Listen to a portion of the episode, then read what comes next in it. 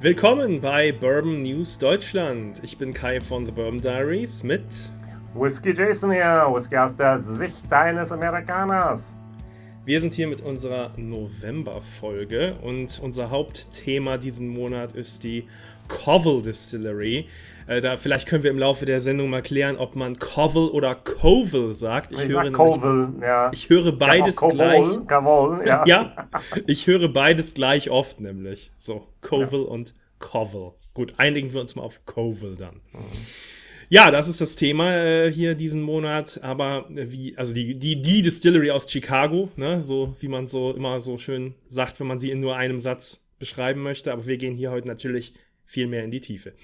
Aber wie immer beginnen wir mit den neuen Abfüllungen in Deutschland. Und ich mache den Start mit etwas von Makers Mark. Und zwar ist da ein neuer Makers Mark Private Select erschienen.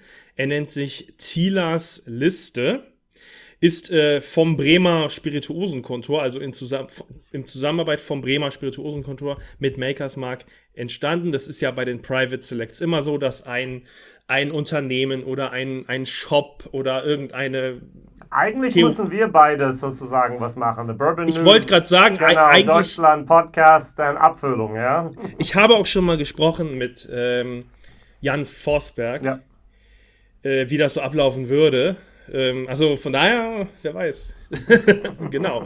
Also ja, es, das ist eben diese, diese Sache, die man in Zusammenarbeit mit Makers Mark herausbringen kann. Das ist dann immer ziemlich limitiert. Also 258 Flaschen haben wir hier, äh, 54,9 Prozent Alkohol und das Ganze beginnt eben als normaler Makers Mark in Fassstärke, der dann eben mit, so, mit ähm, so, sogenannten Oak Finishing Staves, also Dauben, ausgestattet wird und mit diesen Dauben versehen dann nochmal so rund neun Wochen im Limestone Keller bei Makers Mark nachreift. Es gibt fünf verschiedene Stave, also Daubenarten und es werden insgesamt immer fünf ausgewählt und aus diesen aus, aus dieser, also aus diesen fünf verschiedenen, von denen man dann zehn auswählt, äh, ergeben sich 1001 mögliche Kombinationen. Das klingt erstmal ähm, kontraintuitiv, finde ich, dass so viele da rauskommen könnten, aber ja, und entsprechend erscheinen ja auch ständig weltweit diese immer anderen Private Selects. Makers Mark möchte, möchte ja da nie, äh, nie zweimal dasselbe rausbringen, tatsächlich. Ich hab dachte, ich... es gab schon die identisch ja? waren. Ja, ist das doch, so? Doch. Okay, ich habe das mal irgendwo bei Makers Mark irgendwo so gelesen, dass die mhm. das nicht wollen, aber okay. okay, gut. Müssen wir mal irgendwie überprüfen. Ja. Ähm, aber immerhin, es gibt sehr viele Kombinationsmöglichkeiten. Ja. Und bei diesem hier vom Bremer Spirituosenkontor haben wir eben einmal Baked American Pure 2, ein, ähm, zwei mal Seared French Cuvée, zweimal Makers 46, das, das sollte jedem Makers Mark Fan bekannt sein. Dann ähm, zweimal Roasted French, ja, Mocha, Mocha, Mokka, ich weiß nicht genau. Mokka, ja, Mo Mokka? Ja, Mokka Einfach Mokka? Ja, ja. Okay, also das war ein bisschen komisch nimmt Mokka. Mhm. Ja, okay. Und dann eben äh, dreimal Toasted French Spice. So setzt sich das hier zusammen. Kostet 104,90 Euro. Und äh, die liegen ja immer so um die 100 und plus minus, so kann man sagen. So manch einer kostet 120, manch einer kostet 90 ja. in diesem Bereich so, ne? So, ich habe ganz schnell die Mathe gemacht. Wir brauchen jetzt hier tatsächlich, also der Einkaufspreis liegt bei ungefähr 59 Euro. Wenn wir 59 mal 240 herum, das heißt, wir müssten praktisch 15.000 Euro vorstrecken. Und das ist mhm. der Hauptgrund, warum ich bisher noch nicht das gemacht habe. ja, ja, ja, genau. Das, das, diese Zahlen sind mir bekannt. ja, ja. ja. Ähm, gut, aber äh, schöne Sache so an sich und ähm, ich, ich, ich habe auch fast alle, die im deutschsprachigen Raum so kursieren, irgendwie mal probiert und ich finde die Unterschiede durchaus vorhanden und bemerkenswert und ich find, fand aber alle gut bis sehr gut, deswegen ja. coole coole Sache. Auch eine deutliche Aufwertung zu dem normalen äh, Makers Mark. Cast Strength, wo wir ja. beide uns ja so einigen, dass wir keine Riesenfans von dem sind. Genau, das, das stimmt, das stimmt. Dann gehen wir hier weiter zu einem ganz normalen Produkt, was wir früher immer wieder begehrt äh, begehrt war, ein George Dickel-Produkt. Zwölf Jahre diesmal. Also wir haben Malta Scotland, hat ein ähm, Label kreiert, äh, Tullahoma. Tullahoma ist der Ort, wo George Dickel gebrannt wird, da die Brennerei da ist. Ähm, das ist der vierte Abfüllung aus dem Jahr 2011, was die europäische Fässern, äh, die europäische Küste bisher erreicht hat. Ähm, 2023 jetzt hier fertig. Äh, 78,90 Euro, Preis finde ich fair, 151 Flaschen, ein ganz normaler Bourbon Barrel nach 12 Jahren und 57,6 Prozent. Jo, das ist immer eine coole, coole Sache. Meine Frage, die ich immer wieder stelle, ist, wo ist diese Fass bisher gewesen? Auf jeden Fall Tennessee, auf jeden Fall in Deutschland, glaube ich, auch. Und ich glaube, zwischendurch hat es ein kleines bisschen Pause da auch in England gehabt. Also, ähm, ja, schauen wir mal, wie gut das ist. Mein Video dazu kam buchstäblich vor äh, zwei Stunden raus. dazu. Ist seit zwei Stunden online. Mit Wasser ist er sehr lecker. Okay, ich schaue es mir an, wenn wir hier durch sind. Genau, kein Problem.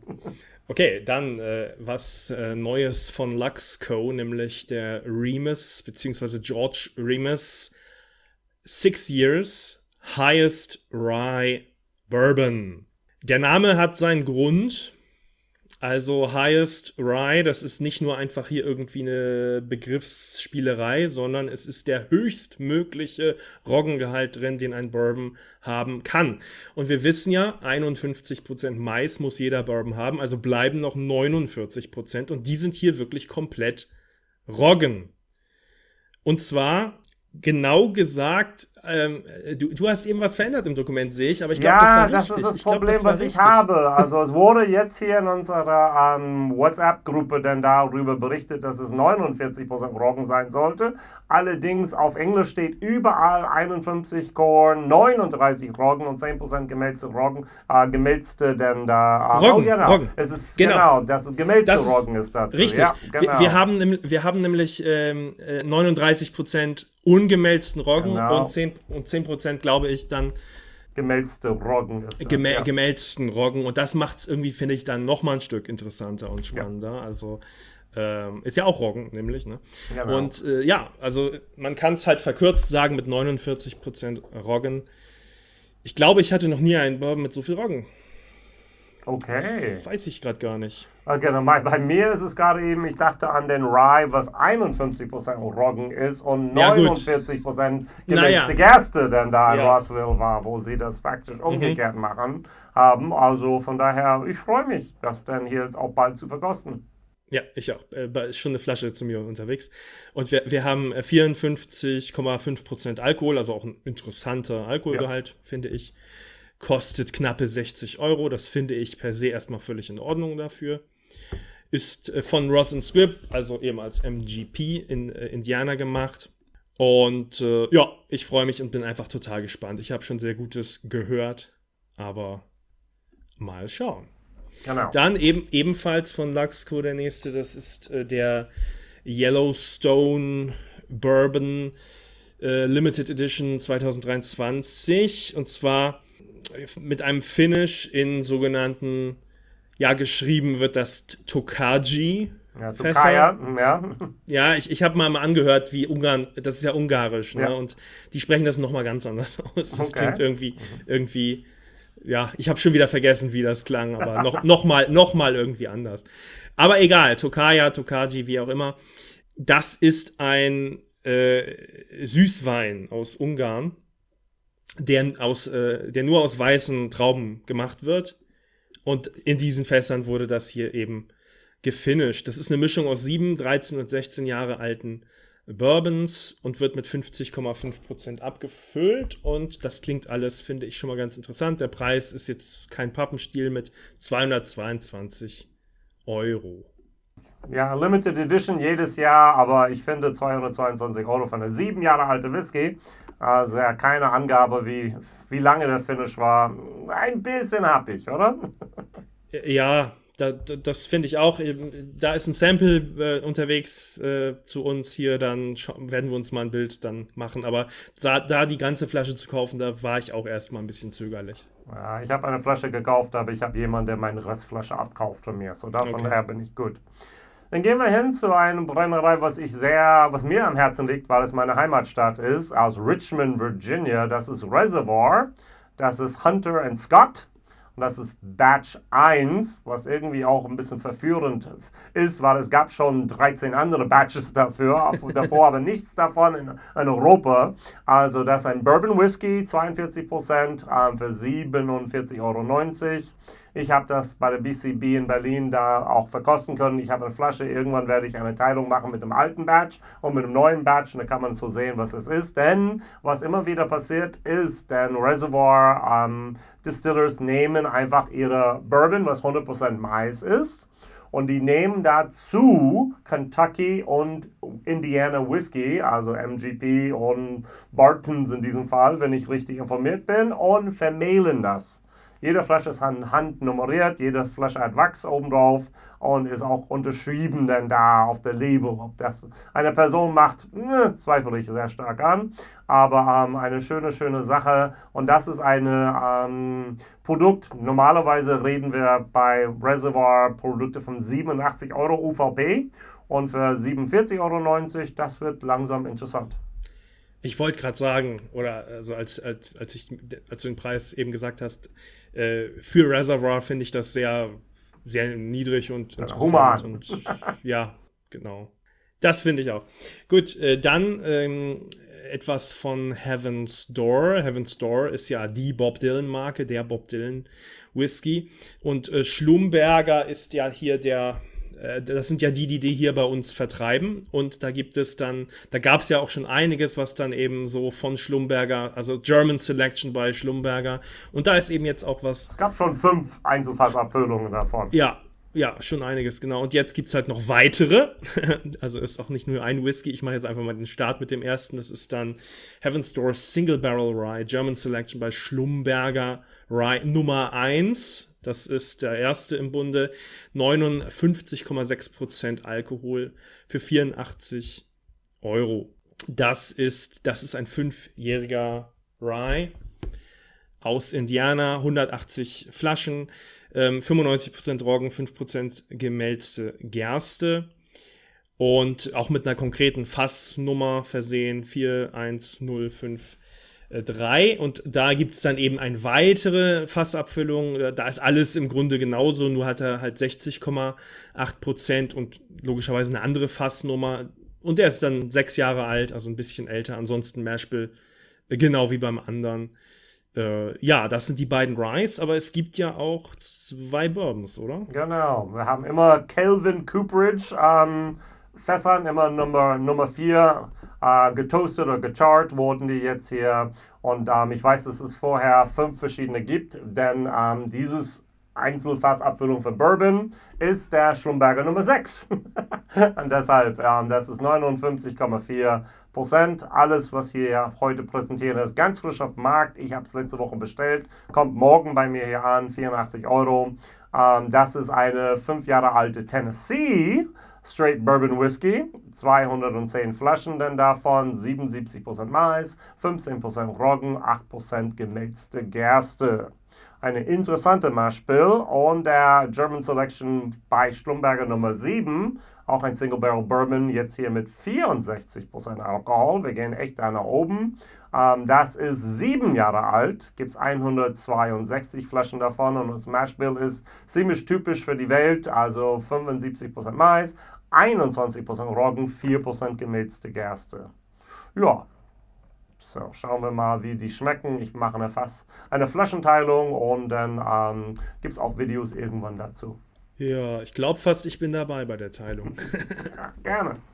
Und dann der letzte hier auf unserer deutschen Liste ein großer Name, Bookers, ein neues Bookers Badge. Das ist ja immer mal was, ne? Bookers 2023 02, dann dahinter noch das E für Export oder für Europa, weiß ich, weiß niemand so richtig, glaube ich, aber wir haben ja hier diese Export Badges mit dem braunen Label, während in den USA die ja äh, seit 2016, glaube ich, die mit dem bunten, bunten haben und immer mit Namen. Das hier wäre in Amerika das Apprentice Badge. Sieben Jahre, ein Monat, zwei Tage alt, 62,7 0,75% Alkohol. Erschien erst ähm, mal so, na, wann war das so? Mit Mitte, Mitte November, glaube ich, Anfang Mitte November für 82,90 Euro. War dann ganz schnell hoch auf 90 Euro, auch, auch im selben Shop. Und dann kam er nochmal in einem anderen Shop für 90 Euro. Jetzt, es gibt ihn aktuell für 90 Euro in beiden, soweit ich weiß. Ich äh, war von dem ganz schön überrascht tatsächlich, weil ich fand den sehr komisch. Ich fand, der war nicht wirklich wie ein Bookers. Ich fand den relativ flach und ausdrucksarm. Nicht unbedingt schlecht für sich gesehen, aber von Bookers erwarte ich mehr. Ich habe das Ganze dann auch echt blond, äh, blond wollte ich schon sagen, Rolf blind vorgesetzt, um zu sehen, was Rolf blind sagt dazu. Und der hat das total bestätigt. Ähm, ja, und, und du fandst ihn auch nicht so gut, ne? Nee, auch nicht, auch nicht. Also bitte, bitte, also 2019 kann man kaufen, 21 kann man kaufen, der 22 muss man bunkern sogar. Der Lumberyard war so gut.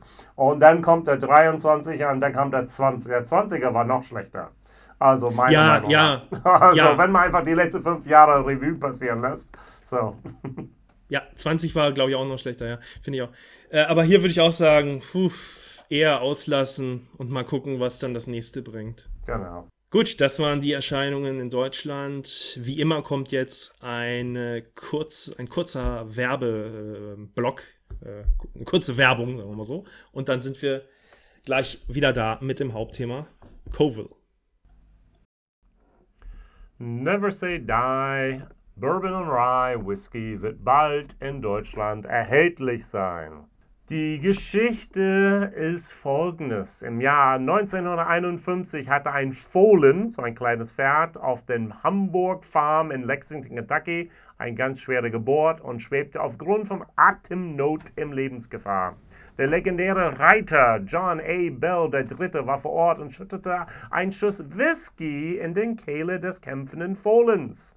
Im Laufe der Nacht erholte sich der junge Pferd dramatisch und hielt den treffenden Namen Never Say Die.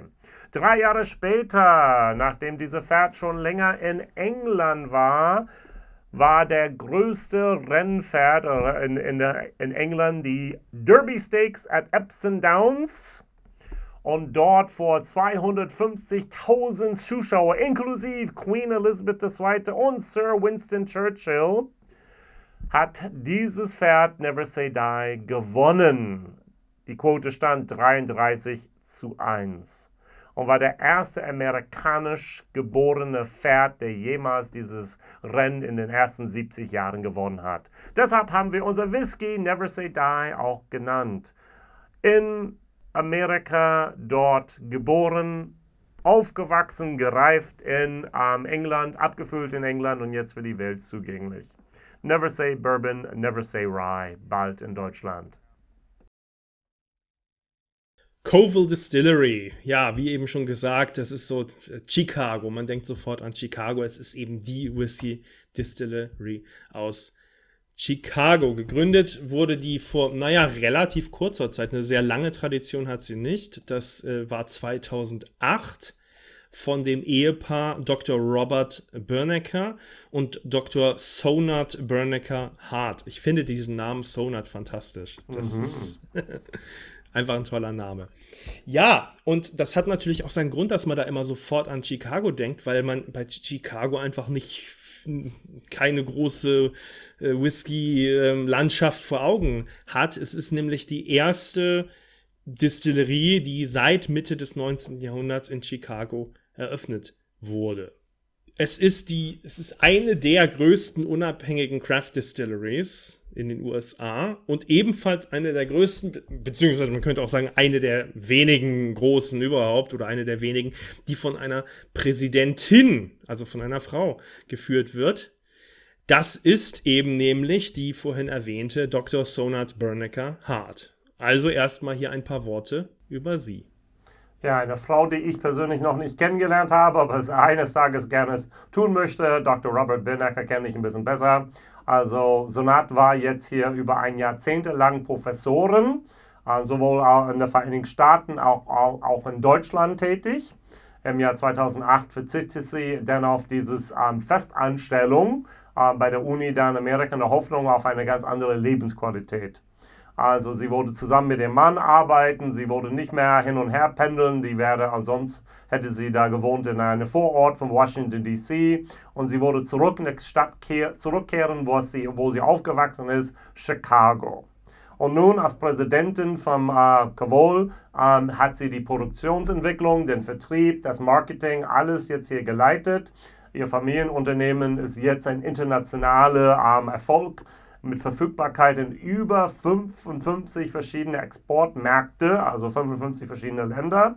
Und zusätzlich zu ihrer Führungsrolle jetzt hier bei der Brennerei wurde sie kürzlich auch zum National Small Business Association zur Geschäftsfrau des Jahres in Illinois ernannt. Das ist nicht schlecht. Ja, das ist sehr, sehr cool. Und äh, jetzt zu dem bereits erwähnten äh, zweiten hier im Bunde, dem Do Dr. Robert Bernecker, ihr Ehemann. Das ist der CEO und Master Distiller der Coville Distillery.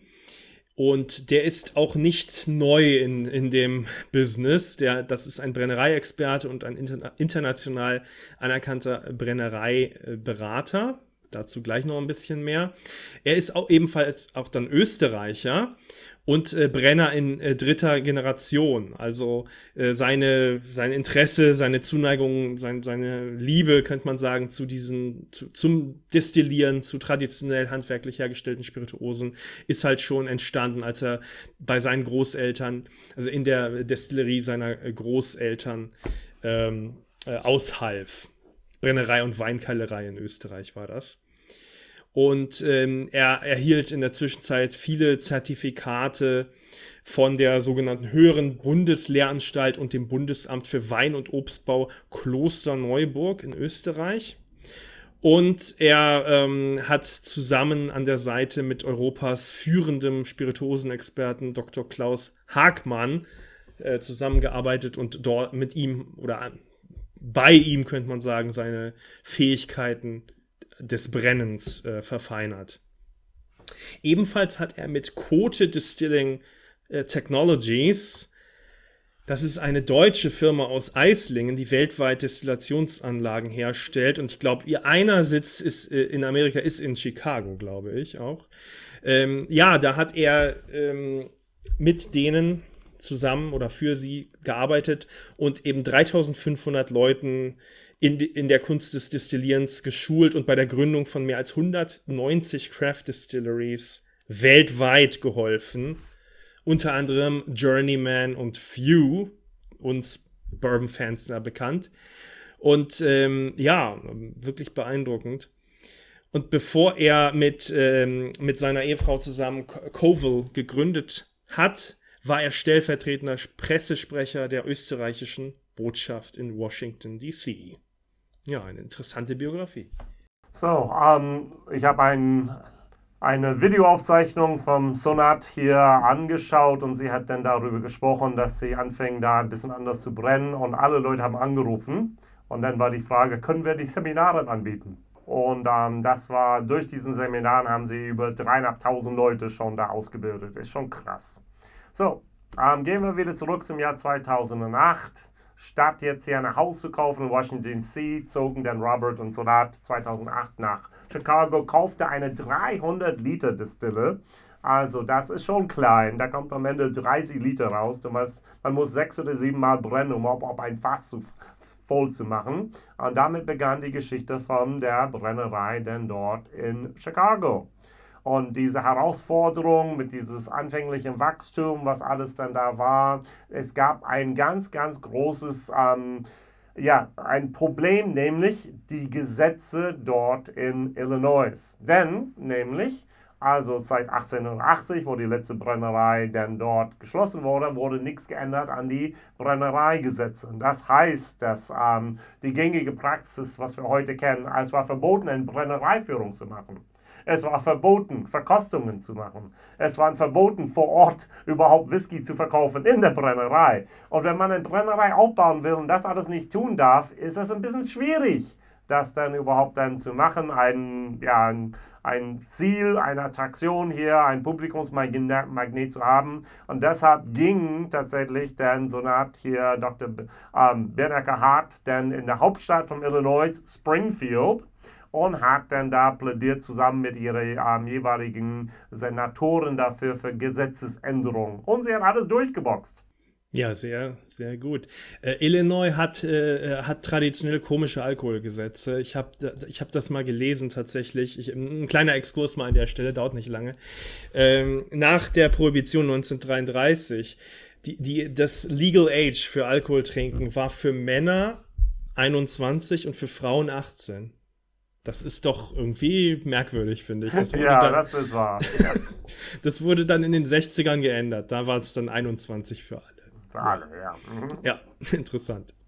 Gut, zurück zu Koval. Ja, äh, die machen alles selbst von Anfang an. Ähm, so manch eine andere neu gegründete Brennerei macht ja zumindest in den ersten Jahren eher so, dass sie das sourcen von außerhalb und dann fremd, fremdgebrannte Spirituosen abbrennen. Äh, nicht so Koval, da ist halt alles äh, selbst gemacht von Grund auf. Und zwei Dinge sind hier besonders zu erwähnen. Die sind, das sind, die sind besonders. Erstens die, ähm, und ich glaube, das weiß jeder, der mal so ein paar Flaschen von Covil in der Hand hat, hatte, die Getreidearten. Also ähm, Covil verwendet gerne ungewöhnliche Getreidemischungen, wo halt auch Getreide wie Hafer äh, oder Hirse mit drin sind. Dazu kommen wir noch später, da gehen wir mal die Produkte ein bisschen durch. Das ist eine Sache. Und eine andere ist, dass sie ja, nur den Hardcut des Destillats äh, verwenden, also Hard wie Herz, so Hardcut.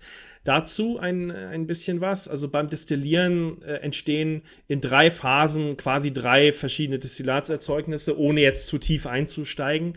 Ähm, erstens der Headcut oder auch Vorlauf. Das wird äh, nie verwendet, ist äh, nicht trinkbar bzw. gefährlich. Ähm, dann eben der Hardcut, der Hauptlauf, der Hauptteil, auch das Wichtigste. Und dann eben der Tailcut oder auch Nachlauf auf Deutsch. Ähm, das, was am Ende noch rauskommt, sozusagen gemeinhin etwas rauer als der ähm, Hauptlauf könnte man sagen. Und daher wird hier bei Coville nur der, nur der Hauptlauf, nur der Hardcut verwendet für die Whiskys. Und laut Covell sorgt das für einen reineren, helleren, fruchtigeren und vor allem auch getreidebetonteren Whisky-Geschmack, während es für äh, traditionellen amerikanischen Whisky üblich ist, auch einen Teil des Nachlaufs zu verwenden. Die haben sich da orientiert an Österreich, an der Produktion österreichischer Obstbrände. Wir haben es ja auch schon gehört, Robert kommt daher ja auch. Und äh, dort wird das eben so gemacht, dass nur der Hauptlauf verwendet wird. Und da dachten sich die beiden eben, dass sie diese Herstellungspraxis auf amerikanischen Whisky übertragen und ähm, da dann eben was Neues damit erschaffen und eben ähm, eine gute Möglichkeit für ihre junge Distillerie sahen, sich äh, auf diesem großen, großen Markt zu differenzieren, ein Alleinstellungsmerkmal äh, zu haben. Und äh, inzwischen ist diese, diese Hardcut-Only-Technik, wie man ja auch manchmal sagt, bei einigen amerikanischen Craft Distilleries beliebt geworden. Daher kann man durchaus sagen, dass Covell hier Pionierarbeit in diesem Bereich geleistet hat, einen äh, ja, neuen amerikanischen Craft Whisky-Stil entstehen zu lassen. Aber da ähm, hat man vielleicht die Frage, was passiert denn mit dem äh, Nachlauf. Das ist ja bei doch so großen Produktionsmännern wie Koval sie inzwischen hat, keine kleine Menge. Und da kommt nichts weg, das wird nicht weggekippt. Ähm, die machen, die destillieren diesen Nachlauf erneut und verwenden ihn dann für die Herstellung von Likören. Denn Koval hat, macht tatsächlich auch Liköre. Ich weiß gerade gar nicht, ob es in Deutschland welche gibt. Ich glaube nicht, oder? Es gab ein paar Sachen, die rübergekommen sind, aber nicht Aha. sehr viel. Okay, aber da findet eben der, der nicht für den Whisky verwendete Nachlauf seine, äh, seinen Einsatz. Aber es wird wieder, wieder destilliert, ja? Also ja, man ja, ja, genau. Nachlauf, um dann eine Liköre zu machen, sondern der kommt nochmal genau, durch. Er wird, er wird redestilliert. Er wird, genau wie äh, bei St. Genau wie in Schottland auch. Er, er wird neu destilliert und dann eben zu Likör. Ähm, interessant finde ich das, aber äh, unser Fokus liegt hier natürlich äh, auf den Whiskys, deswegen weiter in dem Bereich. Gut, Cavol ist einfach davon überzeugt, dass die besten Spirituosen kommen von den besten Zutaten. Und deshalb deren ganzen Produktlinie ist immer auf diesem Prinzip hier, from grain to glass, also vom Korn bis zu, von der, von der Getreide bis hin zur Flasche ist wichtig dann da. Es wird überwacht, es wird gesteuert. Also das heißt, die haben nur vertrauenswürdige Landwirte, wo da geerntet wird. Die mahlen selbst, die maischen selbst, die destillieren selbst, die reifen selbst und sie sogar füllen auch vor Ort ab, was nicht unbedingt in Schottland und sogar noch niemals in Deutschland immer so gängig ist denn da. Die beziehen, beziehen ihre gesamte Getreide immer nur von Bio-Bauernhöfen, die zertifiziert sind aus dem Mittleren Westen, also eigentlich innerhalb von 200 Meilen um der Brennerei. Die wollen damit die lokale Wirtschaft und auch die Nachhaltigkeit von Landwirtschaft hier auch da tatsächlich auch einfach fördern und helfen, ja. Und alle ihre Produkte, die sie verwenden, egal ob es Enzymen sind, Hefe oder sonst was, ist alles gentechnisch frei, auch ihre Getreide. Kavol benutzt jetzt hier diese Distillationstechnik aus Deutschland, Kote. Und das sind immer handgefertigte äh, Spezialbrennblasen. Äh, Kote, Kote ähm, konstruiert jede Brennblase spezial für diese jeweilige ähm, Brennerei, sehr energiesparende Komponente da drin und entspricht immer die Anforderungen von jeder Brennerei. Und gerade eben dieses Cavol Pot Still wurde entwickelt für die Herstellung von Whisky und auch Brandy. Also die haben ein sehr langes Whisky-Helm, eine spezielle Destillationskolonne daneben. Ähm, auch ein bisschen so diese Bubble Cap, also diese Blase oben drauf denn da, um damit mehr und mehr Oberfläche zu ermöglichen, hier mehr Kontakt zu Kupfer zu haben, bessere Arome, besser Geschmack. Und alles ist ungehämmerter ähm, Kupfer, was da in diese Brennblase ver äh, verarbeitet wurde und kombiniert mit dieser, dieser Hingabe, diese Fähigkeiten von der Dist Distillateure vor Ort garantieren eine sehr gute, hochwertige äh, Distillat. Die haben ein Potstill da mit 5000 Liter Fassungsvermögen. Das, was die benutzen dann da, es ist ganz was anderes als damals diese 300 Liter äh, Destillieranlage. Ja, hat sich, hat sich ordentlich entwickelt. Ähm, dann kommen wir mal zum Wasser. Das ist ja auch ein wesentlicher Bestandteil der Whisky-Produktion. Das stammt in diesem Falle aus dem Michigan-See und wird mit äh, natürlicher Holzkohle äh, also Holzkohlefilterung ähm, gereinigt. Dann die ähm, Barrel Mill in Minnesota stellt jedes Fass für Covell her aus amerikanischer Eiche. Das äh, kennen wir ja gut. Und ähm, aber interessant äh, ist hier die Größe der Fässer. Das ist etwas kleiner als doch meist üblich. Die Covell Whiskys reifen in 30 Gallonen Fässern. Das sind äh, ja knappe 114 Liter. Äh, üblich bei Bourbon sind ja so circa 200 Liter Fässer. Also man sieht hier im Verhältnis ist das ein bisschen kleiner. Und man erhofft sich ja von kleineren Fässern mehr, Hol also intensiveren Holzkontakt, in, in gewisser Weise schnellere Reifung, könnte man verkürzt ja sagen. Und ein kleines bisschen, was ich hinzufügen möchte, weil der Barrel Mill in Minnesota ist, beziehen sie auch ihr Holz aus dem Norden, denn dort, Wisconsin und Minnesota hauptsächlich, da sind die Sommern ähm, ein bisschen kürzer, da sind die Winter ein bisschen länger, aus in Arkansas, Missouri, wo sonst alles herkommt. Und das heißt, die Baumringe sind viel, viel enger zusammen. Und auch das beeinträchtigt sehr stark auch dieses Holzkontakt dann dabei. Gut, wir haben jedes Produkt von Koval wird ähm, eigenständig auch dann da selbst abgefüllt. Und das heißt, alles ist dann zertifiziert anhand der Midwestern Organic Service Association, also biologisch zertifiziert.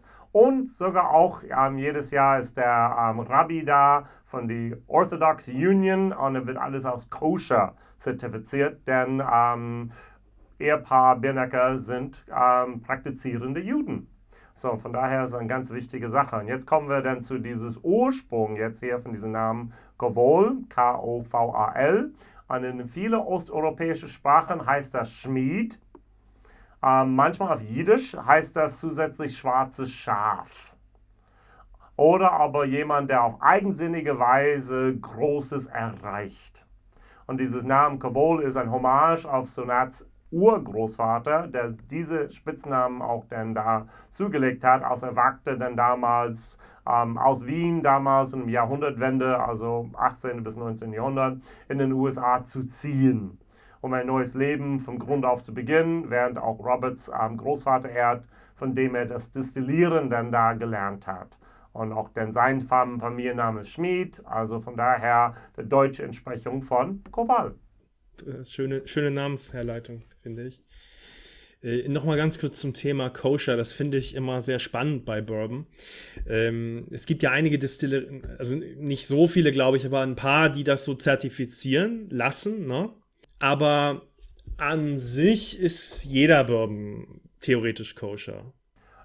Koscher ist das, was der Rabbi koscher erklärt. Oh. Ja, ja, aber, aber wenn man die Regeln anguckt, wenn man die es Regeln, gibt, es gäbe nichts drin, es sei denn, du benutzt ein Weinfinish. Ja, es gibt nichts drin, genau. was das ähm, davon Genau. abhalten könnte, nicht koscher zu sein. Richtig, Ja. genau, richtig. Äh, Wenn, wenn nicht koscherer Wein als Finish benutzt wird, wäre es nicht koscher, genau. Aber sonst wäre es halt eigentlich immer. Ne? Also es geht hier ums Zertifikat. Aber äh, äh, ja, ja, das wird durchaus ernst genommen. Also es gibt da viele äh, Rubbys, die da so rumlaufen und das zertifizieren, ja. Auch in Deutschland. Ja.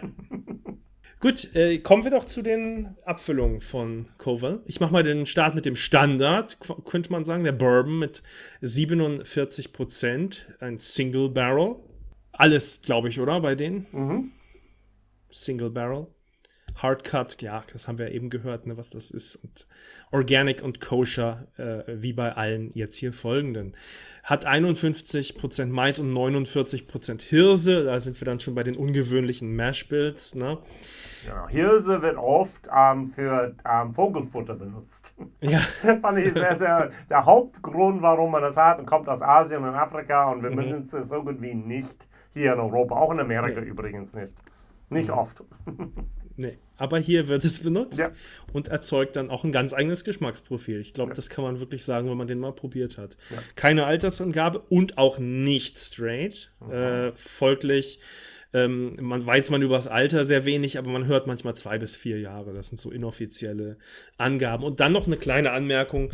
Es fällt ja auf, bei uns sind die Flaschen 0,5 Liter, also äh, halb Liter Flaschen. In Amerika sind es aber 750 Milliliter, wie üblich. Genau, die haben eine eigene Importgesellschaft, auch in Österreich gegründet dafür, damit die nicht mit Kirsch oder nicht mit irgendwie Schlumberger und nicht mit alle möglichen zusammenarbeiten müssen, sondern können. Mhm. Genau.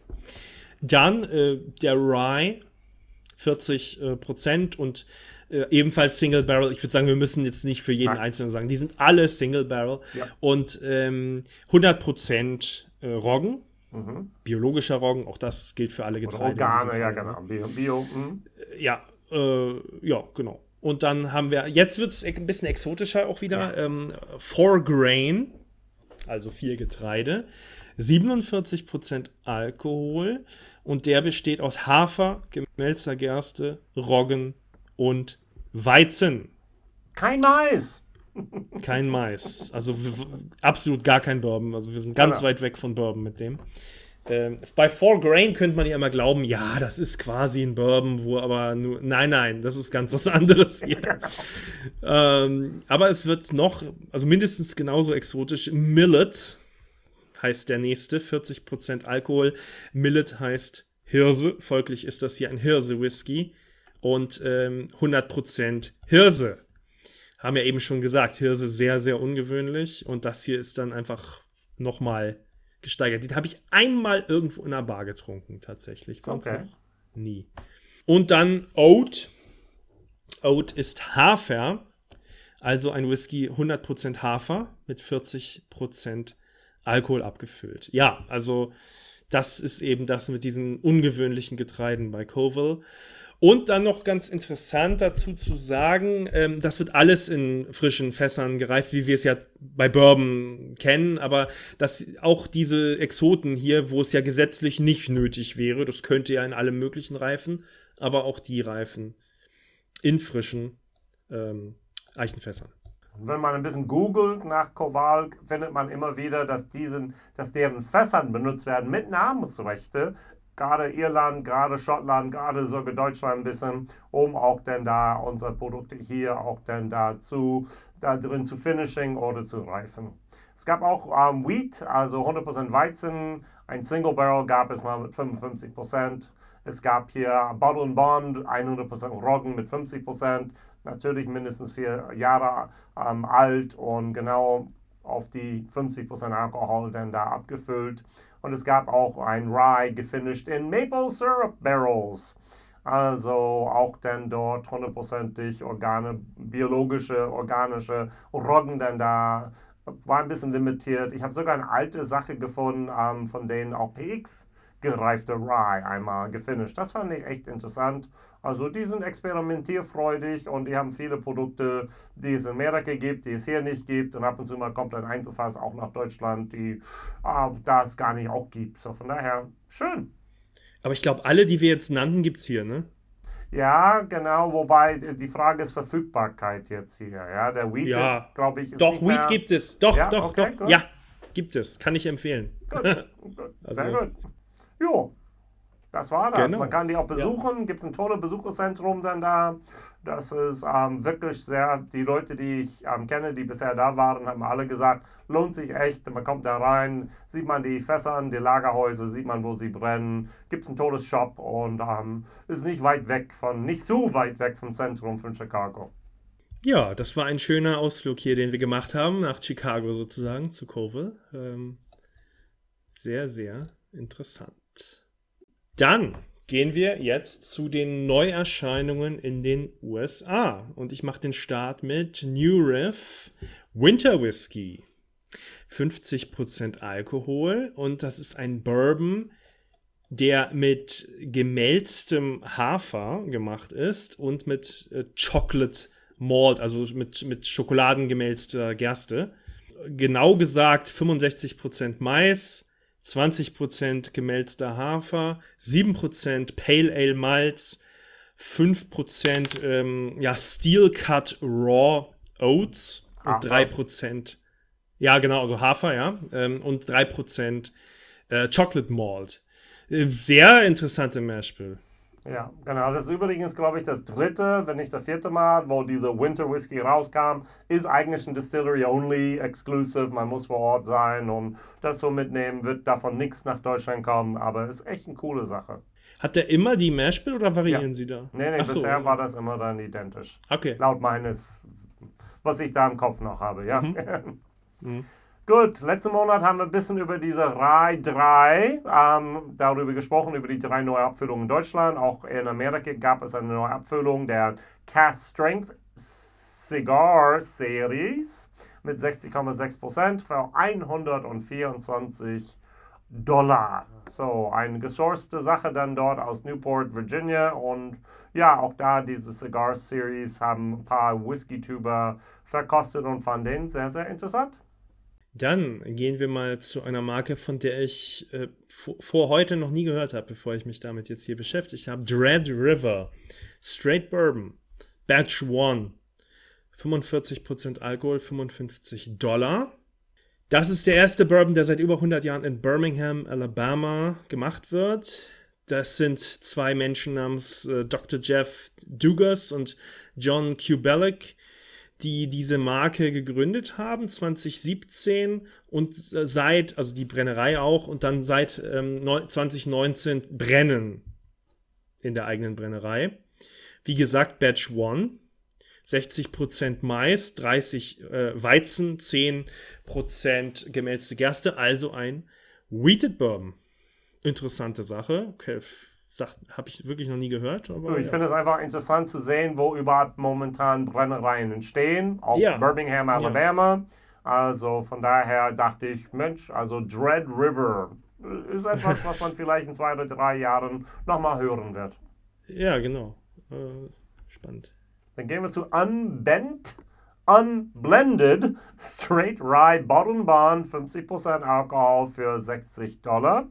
Wir haben jetzt hier Bent Distilling Company, wurde 2012 in Louisville, uh, Louisville, Entschuldigung, Louisville, uh, Kentucky, uh, Texas, da gegründet. Und die benutzen nur lokale Getreide. Die haben jetzt hier, ihr, die destillieren alle ihre eigenen Produkte und die reifen alles natürlich auch in diesen heißen Sommern von Texas. Ihr Vorzeigeprodukt, was wir in Deutschland noch nicht kennen, ist der Bent Nummer 5. Das ist eine Mischung aus fünf einzelnen Whiskys, die vor Ort destilliert wurden, gelagert und abgefüllt wurde. Dieses Unbent, Unblended Bottled and Bond Rye gesetzt sich nun zu deren Whisky ein Bourbon, ein Malt Whisky und ein Wheated Whisky. Dieses Mashbill vom Unbent, so heißt die Brennerei, Unblended Straight Rye Whiskey, ist Roggen, nicht nur irgendein Roggen, sondern Elbon Roggen. Äh, Tritakel, äh, Trikel, äh, Hybridgetreide, das war dieses äh, Mischung vom Roggen und Weizen, glaube ich, war das. Gemälzte Gerste von Maris Otter ist die Sorte und Hafer von Naked Streaker. Also ich kenne mich mit den Hafersorten noch nicht so gut aus, um ehrlich zu sein. So, aber Maris Otter sagt mir was bei Gerste und auch bei ähm, Elbon ähm, Roggen kenne kenn ich mich aus, nachdem ich dieses Rye Whisky Buch da gelesen habe. Ja, das sagt mir auch was von Balcones. Die haben doch in ihrem Rye halt auch den Elben. Ja, siehst du, sehr gut. Ja. Meinst du, die, äh, ähm, dieses ganz gro dicke, große Rye-Buch? Ja. Äh, ja, ja, das, das liegt hier einen Meter weg von mir. Muss ich auch noch mal ein bisschen mehr drin lesen. Ja, da sind fast 80 Seiten nur vom, vom Roggensorten ja. da drin. Da war erstmal enttäuscht und dann merkte ich, oh, das ist doch interessant. Mhm. Gut, dann auch hier jetzt eine Marke, die man in Deutschland noch nicht oft oder vielleicht auch noch gar nicht gehört hat. Das ist Frey, Frey Ranch. Limited Edition American Single Malt Smoked Whiskey. 55% Alkohol. Und das ist ein äh, sechs Jahre und sieben gemonater Single Malt und äh, wurde zu 100% aus langsam gewachsener Gerste hergestellt, die auf der Frey Ranch Farm angebaut, geerntet und auch geräuchert äh, wurde und dann eben gemahlen und destilliert wurde. Frey Ranch ist mir bekannt als eine Marke, die ähm, viel von der eigenen Farm, ich weiß nicht, ob sie alles von der eigenen Farm nimmt, aber viel, das, das ist ja eine eigene Farm, ne? die machen da ganz viel mit dem eigenen Getreide. Und hier haben sie eine Räuch Räuchermaschine aus einem alten Getreidesilo ähm, nachgebaut und eben dann geräuchert das Getreide. Sie machen ihren eigenen Torf aus verrotteten Pflanzenresten der Farm, also auch eine spannende Sache, finde ich. Pressen ihn in Kuchenform, trocknen ihn, um ihn dann, äh, also um dann für den Whisky das gewünschte Geschmacksprofil hier zu erreichen durch das Räuchern. Ja, sehr ungewöhnlich. Äh, Aber ich finde es so viel besser, als den getorfte, gemälzte Gas aus Schottland nach Texas zu importieren, ja? Ja, also, also das ist authentisch, äh, das ist ehrlich, äh, das ist einfach mal ungewöhnlich und irgendwie cool. Ja, ja. Das habe ich hier reingebracht, zu sagen, guck mal, es gibt Innovation in Amerika, auch was nicht nur torfige Whisky angeht, sondern was dann da auch rauchige Whisky angeht. Und das ist schön. Absolut. Absolut. Ich finde es total toll und ich, ich, ich wäre gespannt, ob mir das auch irgendwie einfach vielleicht ein bisschen besser gefällt, geschmacklich. Kann doch sein. Ich weiß Als, es noch nicht. Also. nee, kann ja sein. Also 350 Milliliter Flaschen sind das und äh, 59 Dollar, also ja. ne, durchaus exklusiv. Ich habe einen Frey Ranch bei mir stehen, aber das ist einfach nur ein, also was heißt nur, aber es ist ein klassischer Bourbon. Das ist so ein genau. Fassstärke-Bourbon, der mir aber sehr gefällt. Das, ja, ist, das wird ähm, auch sehr hoch gehandelt in Amerika, ja. sehr geschätzt, mhm. das Zeug, ja. Ja. Schöne Sache. Gut, kommen wir zu etwas, was für, für, für unsere Ohren hier vertrauter klingt. Wild Turkey. Wild Turkey Generations.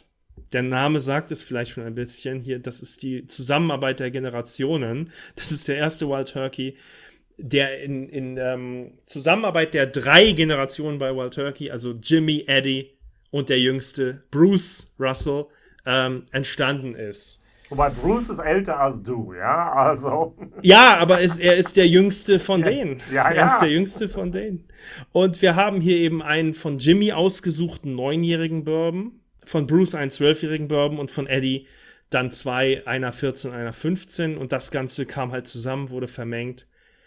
Und wurde halt dieser Wild Turkey Generations. 60,2% Alkohol, 5000 Flaschen ungefähr wurden ähm, abgefüllt von dem. Und äh, 450 Dollar. Also Autsch. ja, genau. Das ist dann eben, alles klang so cool bis hierhin und dann. Genau. Oh. Ja, gut, erstmal 5000 Flaschen sind nicht viel für die Welt. Ja. Und ja. 54, 450 Euro ist schon ein bisschen, wo man dacht, wow, Wild Turkey, ich dachte, wir haben ja. immer gute Preise, aber doch nicht nur. nee. die, die haben auch gemerkt, wir haben Segmente hier oben, wir haben Segmente hier und wir haben Segmente unten. Und die bedienen mhm. alle Segmente momentan halbwegs gut. ja.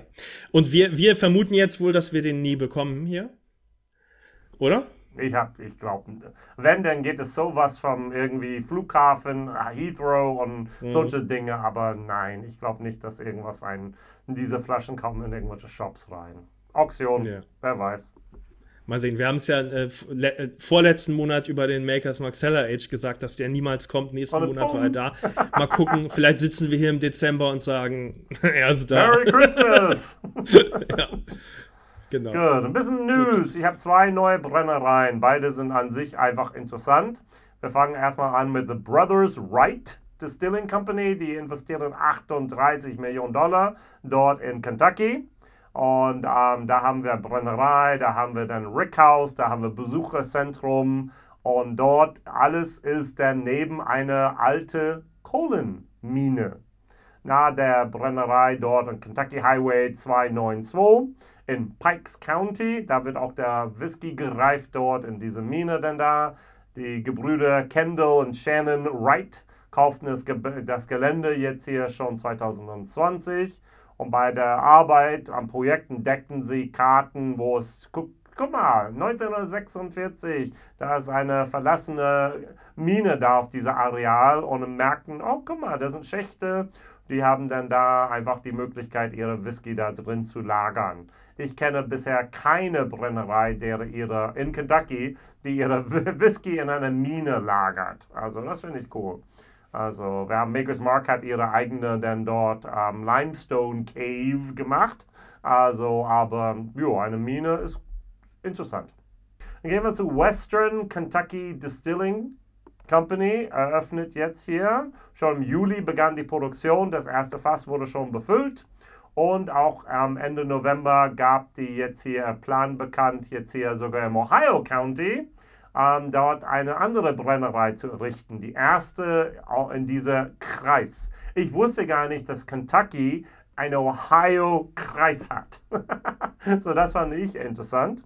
So, wir haben die, ähm, die Jacob Call, ehemals Green River, ehemals OZ Tyler ähm, ist er ein Distiller und ein Mensch aus Kentucky in der achten Generation. Und er wird jetzt hier bei der Brennerei der Chief Operating Officer, der Master Distiller hier. Er wird zusammen äh, diese Distillerie ähm, leiten mit der Präsident J.D. Edwards. Und die werden jetzt hier 15 ähm, Rickhäuser da bauen. Die werden da knapp 28.000 äh, Quadrat äh, Meter denn da Fläche da haben und die werden 30 Millionen äh, Dollar investieren, damit sie jährlich 50.000 Fässern befüllen können denn da. So, das ist schon eine etwas größere ähm, Sache, was denn da gemacht wird und ich freue mich sehr. Western Kentucky Distillery, Danville ist nicht so weit weg davon, ähm, wo jetzt hier unser Wilderness Trail ist ja, also tut sich weiterhin was. Der, der Boom ist lange noch nicht vorbei. Also Leute nehmen ihre 30 Millionen hier und ihre 40 Millionen da und investieren und bauen neue Brennereien. Es ist schon Wahnsinn, was denn in den USA momentan an ähm, neue Kapazität dazu kommt, in allen Bereichen, ob Abfüllanlagen, äh, Kupfereien oder auch Brennereien. Ja, wir sind mittendrin absolut im Boom. Das äh, geht wahrscheinlich auch noch ein bisschen weiter, glaube ich. Also, ne, Western Kentucky Distilling, ein Name, den man sich mal so halb, halbwegs merken kann, wird wahrscheinlich auch hier nochmal äh, irgendwann Erwähnung finden, ja. denke ich. Okay, das war's diesen Monat. Ja. Nächsten Monat wird aber auf jeden Fall ein Name Erwähnung finden, nämlich Bardstown Bourbon Company. Darüber haben wir hier noch nicht gesprochen, aber das ist ein wirklich äh, großes, interessantes und auch recht neues Thema. Ne? So historisch be betrachtet, wenn man so will. Äh, ich freue mich drauf. Da werden wir hier in die Tiefe gehen und einiges Spannendes mitteilen. Und natürlich wie immer dann auch die Neuerscheinungen. Mal schauen, was dann in einem Monat hier alles neu dazugekommen ist. Ja, von Chicago nach Bardstown. Ist gut, oder? Ja. So, falls ihr irgendwelche ähm, Anregungen, Informationsanfragen habt, einfach Bourbon News Deutschland, ein Wort, also gmail.com, könnt ihr uns immer wieder kontaktieren oder uns auf die gewohnte Wege, wo ihr uns sowieso sieht, bei YouTube oder bei WhatsApp oder wie auch immer. Es hat wie jedes Mal auch viel Spaß mit dem gemacht, Kai, und ähm, ich bedanke mich bei allen Zuhörer da draußen. Bitte nicht vergessen, weiterempfehlen. Es gibt bestimmt in deinem Umkreis ein, zwei Bourbon-Fans, die uns noch nicht entdeckt haben erwähne einfach mal, dass es der einzige deutschsprachige Podcast gibt zu Thema Bourbon überhaupt. Ganz genau. Mir hat es auch sehr viel Spaß gemacht. Ich freue mich auf nächsten Monat und sage dann bis dann hier bei Bourbon News Deutschland. Bye bye.